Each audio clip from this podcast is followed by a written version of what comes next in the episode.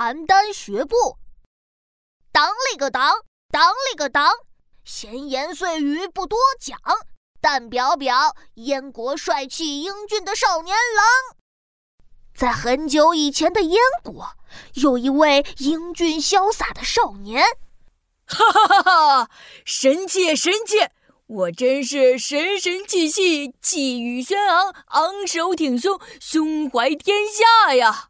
少年神奇的走到街上，他突然发现，哎，不好不好，大家走路的姿势也太像了吧！我才不想像大家一样呢，太普通，太没特点了。少年又气呼呼的回去，都不肯出门了。哼！我听说，在邯郸城，每个人走路都很有特点。我要去邯郸看看，人家到底是怎么走路的。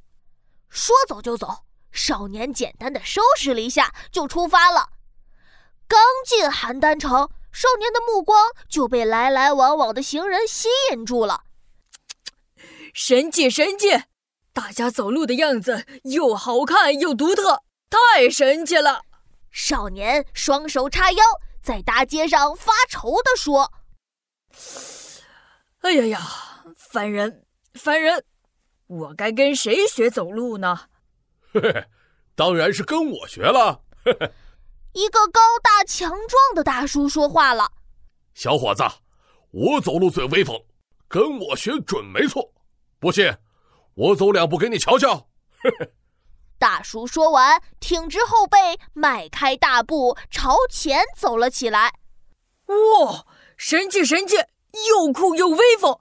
大叔，您走的真好。哎，快教教我怎么走吧。于是，大叔开始教少年走路。哎，抬头，哎，挺胸，下巴向前伸一点。哎，对对对，就是这样。嘿嘿，现在迈开腿走一步。哎呀，大一点儿。哎，大一点步子迈大一点哎，这样才显得有气势。哎，对对对，就这样。嘿嘿嘿少年学得很认真，大叔看教的差不多了，就走了。这时，一位小哥哥走过来。哎，小兄弟，你是在练习走路吗？是呀，我是跟一位大叔学的。你看我走路的样子，是不是很威风？小哥哥看少年走了几步，摇摇头说：“你走起来像只大猩猩，不好看。来吧，我教教你。”小哥哥说着，右手拿出一把扇子，放在胸前，慢慢摇着；左手背在身后，轻轻的抬腿，慢慢走。嘿，怎么样？你看我走路是不是很好看啊？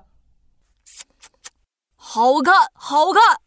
小哥哥走路的样子确实好看呀。小哥哥，你教教我吧。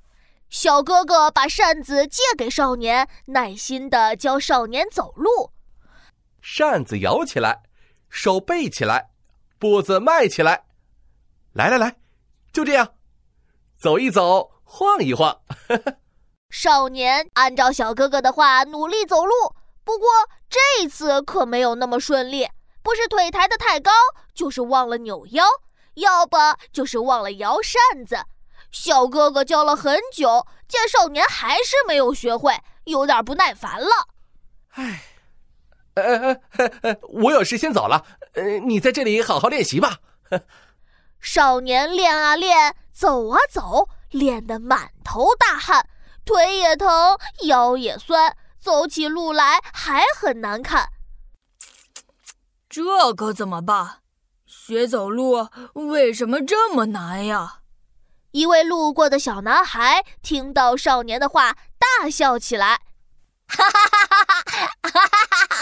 走路有什么难的？想怎么走就怎么走嘛！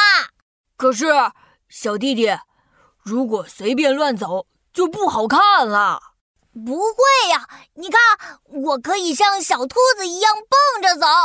哎，哎，哎。”也可以像小猫那样轻悄悄地走，还可以像老爷爷弯着腰驼着背走。我觉得都很有意思。蹦着走，轻悄悄走，弯着腰走。小弟弟，你能教教我吗？这有什么可教的？想怎么走就怎么走呗。小男孩说完，蹦蹦跳跳的跑远了。喂，想怎么走是怎么走啊？快快快快快教教我呀！少年叉着腰站在原地，不知道怎么办才好。太阳已经落山了，天慢慢黑了下来。算了，还是按照我原来的样子走路吧。先回家，明天再来学。